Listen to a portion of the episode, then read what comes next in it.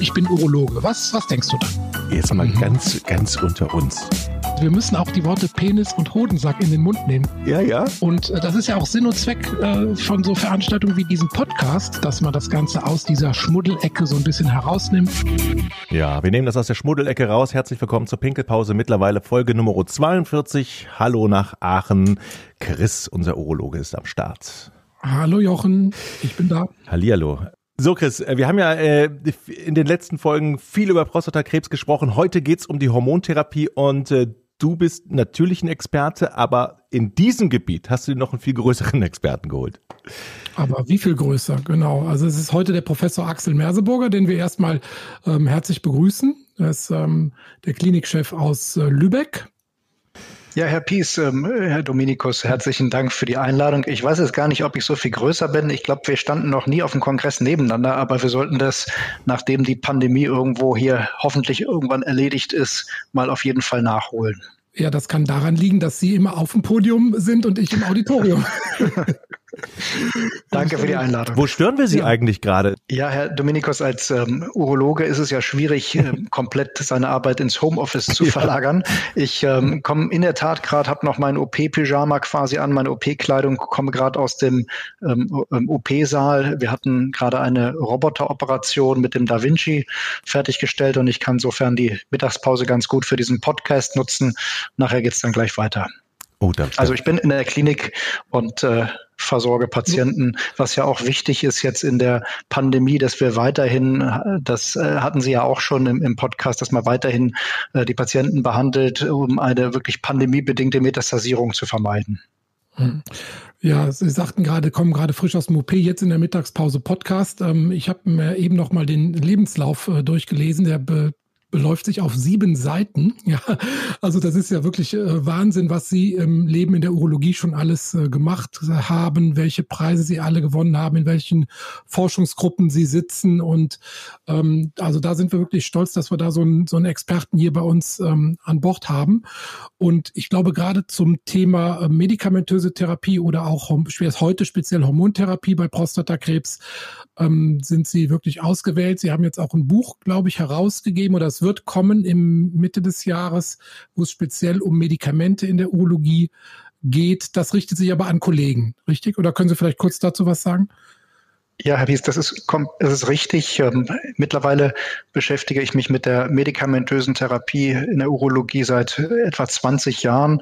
Und das war auch der Zeitpunkt, wo dieses Buch erstmalig im Springer Verlag rauskam. Damals hatte ich dann als Student darin gelesen und wir hatten uns jetzt mit dem Springer Verlag verabredet, da nochmal eine aktuelle Version rauszubringen, weil sich in den 20 Jahren ja wie überall viel getan hat und natürlich auch in der medikamentösen Therapie in der Urologie, wo wir ähm, hauptsächlich für Fachexpertinnen und Experten, also Fachärztinnen, aber auch äh, Fachärzte oder Assistenten in der Weiterbildung eine, ein Übersichtswerk bieten, um medikamentöse Therapie schnell nachzulesen, was sind die Indikationen, wann gibt man das und was, auf was muss man achten. Das Buch kommt in den nächsten Wochen raus und kann schon vorbestellt werden im Springer Verlag. Medikamente, Medikamente medikamentöse Therapie in der Urologie. Prima. Und das, was Sie praktisch für Kollegen in Buchform machen, das möchten wir gerne für Zuhörer, für den äh, interessierten Laien, für Betroffene vielleicht in Audioform für die Ohren heute machen, zumindest das Kapitel ähm, Hormontherapie. Warum Hormontherapie bei Prostatakrebs? Äh, vielleicht führen Sie uns mal kurz dahin. Also warum kann man jetzt zum Beispiel nicht einen Nierenkrebs mit Hormonen behandeln, sondern warum wird ein Prostatakrebs mit Hormonen behandelt? Was ist der Hintergrund? Ja, es gab äh, vor mittlerweile über 80 Jahren für die Entdeckung des hormonabhängigen Wachstums von Prostatakrebszellen ein Nobelpreis. Ein gewisser Herr Huggins, Charles Huggins, hat damals entdeckt, das waren erst ähm, Versuche bei Hunden und dann später auch beim Menschen, dass wenn der Testosteronwert im, ähm, äh, beim Mann in der gestreuten Prostatakrebssituation reduziert wurde, damals wurde das durch Entfernung der Hoden durchgeführt, ähm, kam es zum Stillstand und auch zum Rückbildung, äh, der Rückbildung der Metastasen bei gestreuten Prostatakrebs.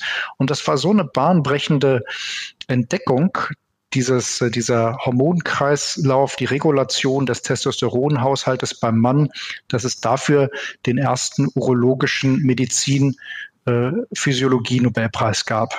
Mhm. Diese, Re Entschuldigung. Ja, ja nee, Jochen noch diese, diese Regulation des Testosteronhaushalts. Ich könnte mir jetzt vorstellen, dass da viele Männer gerade äh, ein Fragezeichen über ihrem Kopf schweben haben. Was, was passiert da genau und was für Folgen hat das auch? Weil Testosteron kennen wir ja so als Männer. Ja, ähm, ja. Wenn ich daran rumregel, ähm, vielleicht macht der ein oder andere sich Sorgen. Ja, ähm, Herr Dominikus, das ist richtig. Und das ist wirklich ein knackiges Thema, was es ähm, äh, zum Teil schwierig ist zu erklären. Und wir quälen damit zum Teil unsere Studierenden ähm, in, in Prüfungen. Ähm, ich versuche es mal zusammenzufassen und äh, korrigieren Sie mich, wenn das nicht ganz verständlich ist. Also das Testosteron wird im Hoden gebildet und beeinflusst beim Mann viele Vorgänge im Körper. Als Beispiel wird äh, bei der Entwicklung der Geschlechtsorgane wie Hoden und Penis, äh, dafür ist das, das äh, Hormon wichtig. Aber auch typische männlicher Körperbau wie Muskeln, tiefere Stimme, Bartwuchs, Bildung von Spermien und dann im weiteren Verlauf auch das sexuelle Interesse. Und da kann man sich so vorstellen, da kann man ansetzen mit diesem Hormon und das wird leider ja auch genutzt, wie Sie das ähm, oder wie wir das vom, vom Doping kennen, wo zum Teil mit ähm, männlichen Hormonen gedopt wird, nicht nur bei Männern leider, sondern auch bei Frauen und es dann zur Bartbildung kommt oder mhm. ähm, letztendlich zur Verkleinerung des Hodens. Und das wissen wir, wie bei allem, wenn man zu viel gibt und außerhalb dieser Regulation, dann geht es genau nach hinten los, dann ähm, ist es nicht mehr gesund für den Körper, egal ob Mann oder Frau. Und dieses Sexualhormon Testosteron, das ähm, äh, wird in, im Blut im Laufe des Lebens oder wird dafür äh, eingesetzt, genau diese eben erwähnten männlichen Aspekte am Leben zu halten und letztendlich auch ähm, da äh, den Testosteronhaushalt zu regulieren. Mhm. Und ähm, diese, diese Hormontherapie, wann setzt man die denn ein? Also wann ist sozusagen der Zeitpunkt gegeben, wo ich einem Patienten sagen muss, okay, mhm. ab jetzt müssten Sie Hormone ähm, bekommen? Oder anders, noch dümmer gefragt, wenn der, Prostatakrebs hormonabhängig wächst, wieso behandelt man nicht alle Karzinome mit Hormonen? Ja, das ist richtig. Also die Frage ist erstmal, wie wirkt diese Hormontherapie? Und da ist es wichtig, dass wir ja keine Hormontherapie machen. Also wir geben ja kein Testosteron. Das würde ähm, in die falsche Richtung gehen. Dann würden die Prostatakrebszellen sich erstmal gut weiterentwickeln können. Ähm, das wäre genau das Falsche. Deshalb vom Wording her würde man sagen, wie wirkt eine Hormonentzugstherapie? Mhm. Und die Prostatakrebszellen, die haben so spezielle Bindungsstellen, so Schlüssel-Schloss im Prinzip, ähm, die sogenannten Androgenrezeptoren und da lagert sich das Testosteron an. Und dadurch wird das über ähm, komplizierte biochemische Prozesse dann in den Zellkern weitergeleitet und ähm, ähm, führt dann dazu, dass letztendlich sich die Zellen auch teilen und halt auch weiter wachsen. Und bei Prostatakrebs ist dieser Mechanismus gestört, so dass es zu dem unkontrollierten Wachstum kommt und diese nicht mehr gut funktionierenden Krebszellen ähm, wachsen, können äh, proliferieren und können dann auch als Beispiel als Streukrebs, als Metastase wichtiges, lebenswichtiges Gewebe wie zum Beispiel Leberzellen verdrängen und dann wird es eine gefährliche Erkrankung. Das so zur Hormonentzugstherapie. Mhm. Kann man eigentlich sagen, wie lang so eine Hormonentzugstherapie dauert? Ähm, ist es wahrscheinlich von Patient zu Patient unterschiedlich oder? Ja, es ist ähm, ähm, kann man nicht pauschal beantworten, wie Sie richtig sagen. Es ist von Patient zu Patient unterschiedlich. Ähm, man muss auch definieren, wann gibt man die Hormonentzugstherapie. Mhm. Die Hormonentzugstherapie wird in drei großen Gruppen verabreicht. Das eine ist bei ähm, stark ansteigendem PSA-Wert, wo eine Hormonentzugstherapie genutzt wird, um Metastasen zu vermeiden und ein rasches Wachstum. Man vermutet dann irgendwo Metastasen, sieht sie nur in der Bildgebung noch nicht. Der zweite Einsatz ist begleitend zur Bestrahlung, wo man weiß, dass mit einer Bestrahlung als Beispiel über eine Zeit von drei Jahre die Prognose deutlich besser ist. Und das wäre jetzt eine Antwort auf Ihre Frage, drei Jahre mit Bestrahlung in der Regel. Und bei der gestreuten Prostatakrebssituation wird die Hormontherapie in der Regel lebenslang und kontinuierlich gegeben. Jochen, wir hatten ja in vorherigen Folgen schon häufiger die mhm. Risikogruppen mhm. bei Prostatakrebs definiert. Und jetzt mhm. befinden wir uns hierbei, wenn wir von dem lokal begrenzten Prostatakrebs sprechen, in der Hochrisikogruppe. Und wenn so ein, ähm, mhm. so ein Karzinom bestrahlt wird, dann sollte man das mit einer Hormontherapie kombinieren für den besagten Zeitraum von zwei bis drei Jahren. Und dann hat man eine bessere Prognose. Ne? Und Richtig. die, Stand, die Standardhormontherapie, ähm, wie wir sie halt seit 1941 kennen, die ist halt im gestreuten, im metastasierten äh, Stadium ähm, notwendig oder das ist sozusagen die Basistherapie, die eigentlich jedem Patienten oder fast jedem Patienten im metastasierten, gestreuten Stadium ähm, angeboten werden muss, zumindest, ne, nach einer guten vorherigen Aufklärung über die Wirkung und auch die Nebenwirkungen.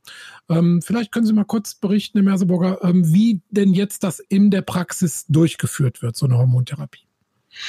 Ja, in der Regel wird die Hormontherapie so durchgeführt, dass ähm, erstmal Tabletten gegeben werden für ähm, etwa zwei Wochen.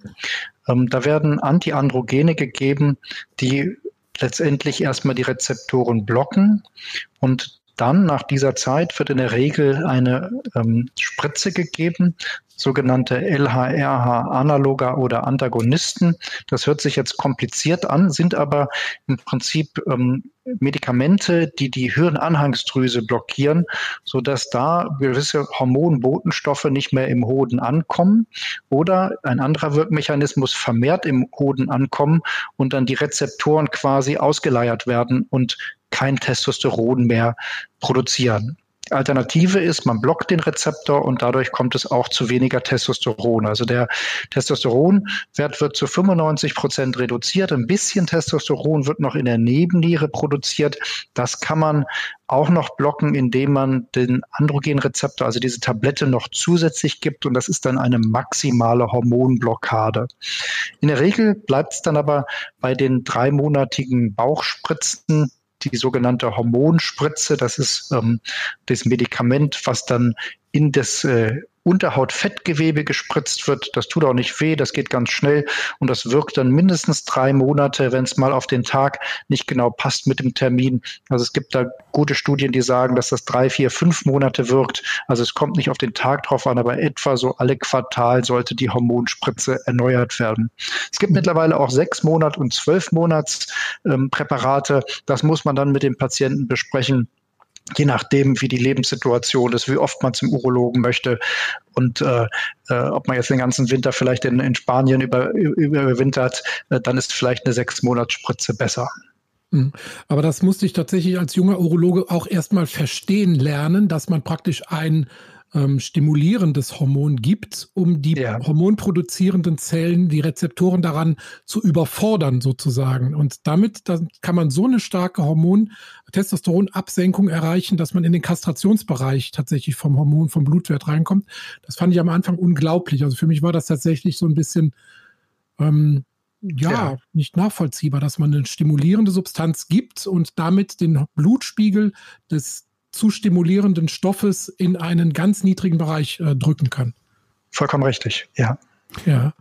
Du hast gerade Kastration erwähnt, wenn ich das, den Begriff nochmal kurz in die Aufgabe. Da, äh, ich, ich bin ja immer so aus Patienten- und Journalistensicht und ich stelle auch, darf auch immer die doofen Fragen hier stellen. Ähm, da stellt sich aber mir die Frage, das heißt, ähm, mit der Libido und so ist es dann definitiv vorbei oder? Nee, ja, also das kann durchaus eine der Nebenwirkungen mhm. sein. Ähm, das kommt immer ganz darauf an, äh, wie die Libido bei dem Patienten ist. Wir wissen ja, dass ähm, als Beispiel die Wechseljahre der Frau über die ja viel gesprochen wird. Und deshalb finde ich das gut, dass Sie jetzt mal auch einen Podcast zum, äh, für, die, für die Männer machen und da das Thema auch Prostatakrebs besprechen. wir wissen auch aus der Praxis, Herr Pies, Sie kennen das auch aus Ihrer urologischen Praxis, dass äh, Männer ja auch gewissen Wechseljahren unterliegen. Und ich sage mal so, wenn ein 80-jähriger Mann eine wie Sie sagten, Kastration, entweder chemisch oder wirklich durch Entfernung der Hoden ähm, erfährt, dann merken die das kaum oder mhm. anfangs mit 80, wohingegen man das mit 40 schon sehr merken würde, wenn es zu Hitzewallungen kommt, zu Impotenz, Lustverlust, Osteoporose. Das sind so die Nebenwirkungen, wenn das Testosteron fehlt. Ähm, mit dem weniger Bartwuchs kann man wahrscheinlich noch ganz gut leben, aber es gibt auch ähm, ähm Diskussionen und ähm, Publikationen dazu, dass es vermehrt zu Osteoporose kommt, zu ähm, auch kognitiven, also Denkstörungen, Alzheimer wird diskutiert. Also insofern sollte man so gut überlegen, welchen betroffenen Mann man diese Hormontherapie gibt. Ja, man muss sich auch klar machen, dass letztlich jedes Organ im Körper Zielorgan von Testosteron ist. Das heißt, das ist ein Stoff, der an jedem Organ im Körper irgendwie wirkt. Und wenn, dann, wenn man dem Körper dieses, diesen Stoff entzieht, ähm, hat man natürlich Nebenwirkungen. Das ist ja wie bei jeder Maßnahme in der Medizin keine Wirkung ohne Nebenwirkung. Ja, und ähm, da sollte man schon den Männern auch reinen Wein einschenken. Das ist so ein bisschen wie wenn mittwochs die Corona-Gruppe zusammentrifft und dann die neuen Maßnahmen verkündet. Ja, da äh, muss man der Realität dann ins Auge sehen. Und da ist es tatsächlich so mit einer kompletten oder mit einer Hormonentzugstherapie nimmt man dem Mann natürlich auch ein Stück Lebenskraft. Deshalb heißt die mhm. Folge heute auch Pulled Plug, also der gezogene Stecker.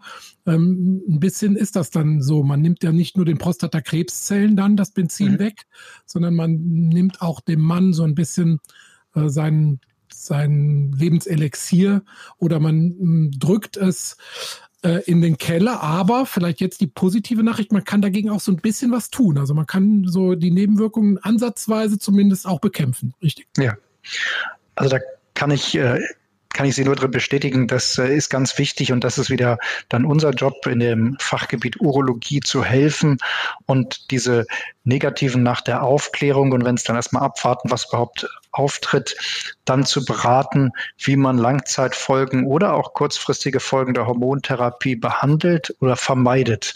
Als Beispiel die ähm, Hitzewallungen, die Schweißausbrüche kann man ganz gut mit einer anderen Hormontherapie behandeln. Das muss man nicht aushalten. Da kann man probieren, die Dosierung zu ändern, beziehungsweise dann eine andere Therapie für zu geben.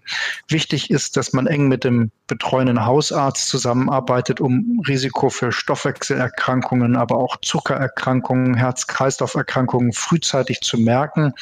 Und ähm, ich empfehle den betroffenen Männern immer, das hört sich jetzt blöd an, aber Aufhören zu rauchen ist wichtig. Das steigert die Knochengesundheit. Sich bewegen, körperliches Training wird empfohlen. Wir haben hier in, in Lübeck an der Uni so ein Krebswalking, so eine Initiative unserer Nuklearmedizinerin, die einfach betroffenen Patienten, das sind nicht nur Männer, auch Frauen in der Krebssituation körperliche Fitness empfiehlt und da anleitet. Das hat einen großen Einfluss nicht nur auf die physische, sondern wirklich auch auf die psychische Verfassung und kann damit die Folgen der Hormonentzug Entzugstherapie äh, abmildern und die Lebensqualität kurz- und langfristig verbessern. Das hatten wir auch schon mehrfach im Podcast hier angerissen, wie wichtig körperliches Training ist. Also wie, welche enormen Effekte man Therapie begleitend ähm, und auch auf die Prognose da auswirkt, äh, ausüben kann. Leider ist da die Studienlage immer noch so ein bisschen dünn, weil natürlich im medikamentösen Bereich wird immer sehr strukturiert ähm, geforscht und veröffentlicht. Und im, im, in diesem Bereich sind erstens natürlich die Studien äh, etwas schwieriger aufzulegen, durchzuführen, werden meistens nicht wirklich finanziert. Aber ich glaube, da kommen noch große Erkenntnisse auf uns zu in den nächsten ja. Jahren, dass also körperliches Training ähm, tatsächlich in solchen Situationen. Früher hat man ja jedem Krebspatienten gesagt, schone dich, leg dich ins Bett und lass alles mhm. auf dich zukommen. Und genau dieses Paradigma ist ja jetzt komplett äh, gewechselt worden. Richtig. Es gibt, denke ich, das ist auch wichtig, nochmal vielleicht zu diskutieren, aber auch gewisse Fehlinformationen. Ähm, es gibt äh, immer mal wieder Patienten, das kennen Sie auch aus der Praxis, die sagen, jetzt habe ich Prostatakrebs gestreut und auf einmal darf ich mein Bier nicht mehr trinken und kein rotes Fleisch und äh, hunger den Tumor aus. Das ist, ich weiß nicht, wie Sie das sehen, aber ich sage immer, das ist Quatsch. Man ja. muss sich nicht kasteien, man kann dann auch gerne mal einen Schluck äh, Wein oder was auch immer trinken, in Maßen natürlich. Und ähm, es gibt keinen Beweis, dass das Aushungern des Tumors Tumors irgendwo da hilft. Ähm, der Tumor ist nämlich stärker als die Körperzellen. Das heißt, äh, wenn man aushungert, stirbt erst der Patient und dann der Tumor und das wäre ja unglücklich. Also der, Sie brauchen da Kraft als Patienten, um den Tumor zu bekämpfen und auch gewisse Lebensqualität. Das, deshalb werden ja auch äh, durchaus nützliche Ansätze wie intermittierendes Fasten in so einer Situation überhaupt nicht empfohlen, ne? weil also dieser Zellreinigungseffekt, ja. der da propagiert wird, der schlägt dann eher ins Gegenteil um. Also da würde ich tatsächlich auch, bevor irgendwelche Daten vorliegen, so an dieser Stelle erstmal sehr, sehr vorsichtig sein. Ja, richtig. Genau. Ich habe eine ganz praktische Frage. Sie hatten eben gesagt, äh, man muss regelmäßig die Spritzen nehmen, man muss regelmäßig Tabletten nehmen. Jetzt gibt es natürlich Menschen, die äh, so eine Regelmäßigkeit äh, oftmals hinderlich finden oder vergesslich sind. Oder was ist denn eigentlich, wenn man da mal nicht hinkommt pünktlich oder wenn man es vergisst oder schluderig ist? Ist dann die Therapie direkt schon zum Scheitern verurteilt? Nein, ähm, wie Herr Pies eben schon richtigerweise sagte, es gibt bei bestimmten Verläufen ist relativ selten, aber es gibt auch die Möglichkeit der sogenannten intermittierenden Hormontherapie. Das heißt, dass man bewusst auch mal pausiert mhm. und mit mit dem Ziel, dass sich der Testosteronwert wieder erholt, damit die Lebensqualität auch wieder besser wird. Und äh, es gibt ähm, Diskussionen in der Wissenschaft, dass durch diese intermittierende Therapie auch die Krebszellen wieder ähm, ähm, aktiver bekämpft werden können. Insofern ist das ein äh, modernes Konzept. Das macht man allerdings nicht bei allen Männern, wenn eine gestreute Erkrankung vorliegt dann wissen wir seit einigen Jahren, dass es Sinn macht, die Hormontherapie sogar durch eine äh, moderne, neuartige Hormontherapie zusätzlich zu erweitern. Also nochmal Antiandrogene beziehungsweise neuartige, neue Antiandrogene zu geben, die ähm, dann durch dieses Blocken auch die nicht nur Lebensqualität, sondern auch wirklich das, das Leben verlängern. Jetzt ähm, ist natürlich eine Hormontherapie, klingt jetzt erstmal gut, wenn man sagt, okay, der, der Tumor spricht auf, ähm, auf einen Hormonentzug an, dann ist das ja eigentlich gut. Dann kann man ja sagen, okay, dann behandle ich den Prostatakrebs. Wenn er lokal begrenzt ist, operiere ich ihn oder bestrahle ihn. Wenn er gestreut ist, mache ich eine Hormontherapie. Hm, warum stirbt man trotzdem daran? Also ja, ja, das ist sehr gut zusammengefasst. Ähm, also wie gesagt, wenn es lokal begrenzt ist, Heilung durch entweder durch das Operieren oder die Bestrahlung, wenn es gestreut ist durch die Hormontherapie. Wir haben leider das Problem, wie bei vielen Krebsarten, dass eine bestimmte Therapie irgendwann nicht mehr wirkt, ähm, weil die Zellenmechanismen, die Krebszellen, die sind ja sehr aggressiv und die entwickeln Mechanismen, dass äh, äh, bestimmte Therapien nicht mehr wirken. Beim Prostatakrebs nennt man das dann hormontaub oder nicht mehr hormonsensitiv oder dann im Fachbegriff Kastrationsresistenz. Also dann ähm, wirken die nicht mehr, was nicht ganz richtig ist, denn selbst in der hormonresistenten Situation, wenn der Tumor gestreut ist, soll die Basistherapie, die, also die Hormonentzugstherapie weitergegeben werden. Nur dann ist der Zeitpunkt, dass man sagt, jetzt reicht es nicht mehr aus, jetzt braucht man noch eine zusätzliche weitere Therapie. Mhm. Und da gibt es ähm, jetzt seit ein paar Jahren neue Mittel, die dann nochmal praktisch nicht nur das Andocken von Testosteron an der Tumorzelle, sondern auch noch die weitere Wirkung in der Tumorzelle blockieren können. Das ist richtig. Also es gibt diese neuen Androgenrezeptor-Blocker, Signalwegblocker, wie als Beispiel Apalutamid oder Enzalutamid, so heißen die Medikamente, die ähm, verhindern nicht nur die Bindung vom Testosteron an den Rezeptor, an den Androgenrezeptor, sondern blockieren auch in der Zelle die Signalweiterleitung. Es gibt zusätzlich noch ähm, moderne Medikamente, die letztendlich in der Zelle nochmal wirken oder im Hormonkreislauf. Äh, also die ganze die Kombination von Kastration, von Hormonentzugstherapie mit neuen Androgenrezeptor-Signalblockern. Das ist moderne Therapie, äh, die dann nochmal eine Lebensverlängerung gezeigt hat. Jetzt, ich weiß, dass das in höchstem Maße unseriös ist und dann auch noch von einem Kollegen gefragt. Was, was würden Sie schätzen? Ein hochaggressives Gleason 9, Gleason 10 Karzinom, was komplett unbehandelt wäre, im Vergleich zu dem, wenn man es jetzt mit einer, also wir lassen die Chemotherapie jetzt mal außen vor, wenn man es ja. jetzt einfach mh, mm, so laufen lassen würde, unbehandelt im Vergleich zu der kompletten Kaskade an Hormontherapie, dann Antiandrogen, dann neues Antiandrogen und was die Zukunft noch bringt. Mhm. Grob geschätzt, was, was gewinnt ja. man an Lebenszeit?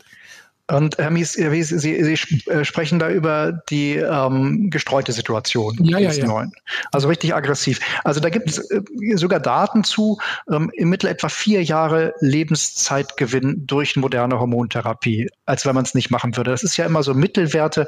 Der eine Mann lebt dann acht Jahre oder ja. vier Jahre ohne, aber das würde ich so schätzen. Ich ja in höchstem Maße unseriös, weil ich weiß, dass solche Prognosen im Einzelfall ohnehin nie zutreffen ja. und das darf man eigentlich auch nicht machen, aber nur mal zu äh, rauszukitzeln, dass man also wirklich auch einen, einen Therapieeffekt haben. Wir reden ja hier von Männern, die in der Regel, sagen wir mal, auch schon etwas betagter sind und da sind vier Jahre Lebenszeitgewinn natürlich auch schon mal ähm, ja das ist vollkommen, vollkommen richtig. Und wir haben auch äh, zum Teil von ähm, unseren Kollegen in der Klinik oder Pflegekräften, aber auch Angehörigen und Patienten die Frage, macht das überhaupt noch Sinn bei mir? Ich habe doch jetzt eine gestreute Erkrankung. Reden wir hier von Wochen? Fragezeichen. Und da kann man dann wirklich sagen, nein, es sind mhm. nicht Wochen, es sind nicht Monate, es sind wirklich Jahre. Und da muss man sich einfach selber fragen, was hat man das letzte Jahr, die letzten zwei Jahre erlebt? Möchte man das wissen? Also ich nicht. Äh, mhm unabhängig von der Pandemie, wo man vielleicht einiges hätte missen wollen, aber äh, insgesamt ist das wichtig und diese, diese Überlebenszeit in Jahren muss man dann mit dem Patienten diskutieren. Also das ist sicherlich gut investiert durch die Hormonblockade. Ja, das ist ein, äh, ein sehr, sehr schönes ähm, Schlusswort, finde ich, weil Ihre Mittagspause äh, geht auch gleich zu Ende. Vielleicht können Sie uns noch einen ganz kurzen Ausblick in die Zukunft geben. Kommt da noch was auf dem Gebiet oder haben wir das Ende der Fahnenstange erreicht? Happy ist ganz sicher. Und ich wollte jetzt fast sagen, ich komme gerade vom ASCO GU in San mhm. Francisco. Nein, dieses Jahr war das der ASCO GU virtuell auch hier vorm Computer. Mhm. Und mhm. da gab es nochmal äh, neue Daten. Also es hat sich bestätigt, dass die äh, intensivierte Hormontherapie, äh, also Doppelhormontherapie in der gestreuten Situation hier Überlebensbenefit zeigt. Es geht viel in personalisierte Medizin. Wir wissen, dass bestimmte Genveränderungen, ähm, wie wir das beim Brustkrebs kriegen, äh, kennen. Und das ist interessant, das ist dasselbe Gen, dieses BRCA1, BRCA2-Gen. Und da haben wir jetzt mittlerweile seit dem letzten Jahr zugelassene Medikamente beim gestreuten Prostatakrebs, die sogenannten PARP-Inhibitoren.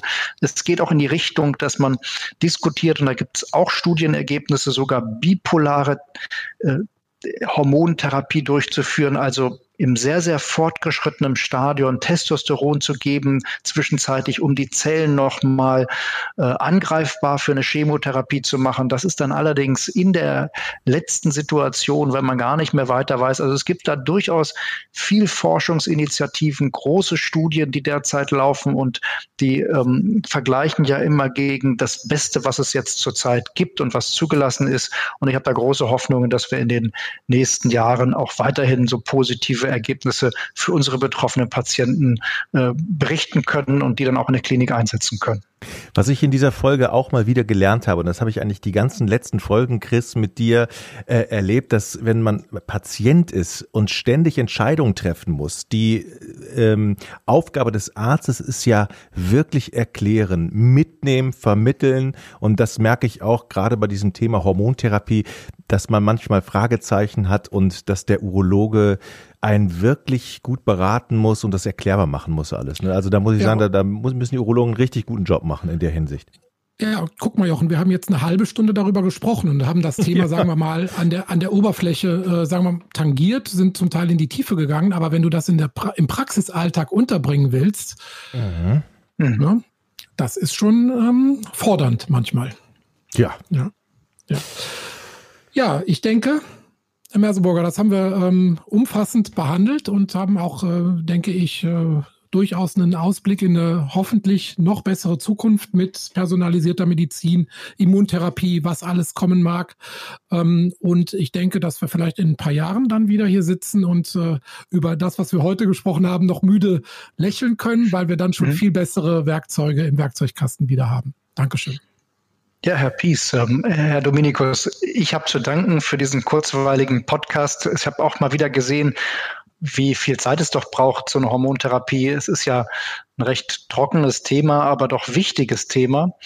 Und äh, wie schwierig das zum Teil ist, auch ist, diese äh, schwierigen ähm, Sachverhalte dann auch einfach zu erklären. Das fällt uns Medizinern ja nicht immer so leicht. Insofern äh, hoffe ich, dass ich da so ein bisschen zur Aufklärung beigetragen habe und wünsche Ihnen alles Gute und ähm, freue mich dann, das Ergebnis zu hören. Vielen, vielen Dank das für Ihre Zeit. Und eins kann ich Ihnen sagen, wenn ich das verstanden habe, ansatzweise, dann hat es jeder verstanden.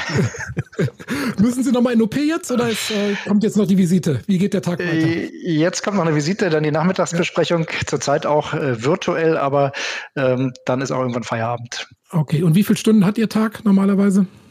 Ja, ich versuche, ähm, also ich bin eigentlich nach ähm, zehn Stunden nicht mehr produktiv. Mhm. Ich versuche immer, äh, wie, wie sagt man so, ähm, Arbeit ist Leistung äh, pro Zeiteinheit, nicht mal Zeiteinheit. Ich versuche es mhm. eher zu limitieren und dann produktiv zu arbeiten und danach aber auch äh, produktiv zu entspannen und die Zeit mit der Familie und Freunden zu verbringen, soweit das geht. Dann wollen wir Sie dabei nicht weiter aufhalten. Vielen herzlichen Dank. Danke auch. Tschüss. Alles Gute. Tschüss. Ich bin Urologe. Was, was denkst du da? Jetzt mal mhm. ganz, ganz unter uns. Wir müssen auch die Worte Penis und Hodensack in den Mund nehmen. Ja, ja. Und äh, das ist ja auch Sinn und Zweck äh, von so Veranstaltungen wie diesem Podcast, dass man das Ganze aus dieser Schmuddelecke so ein bisschen herausnimmt.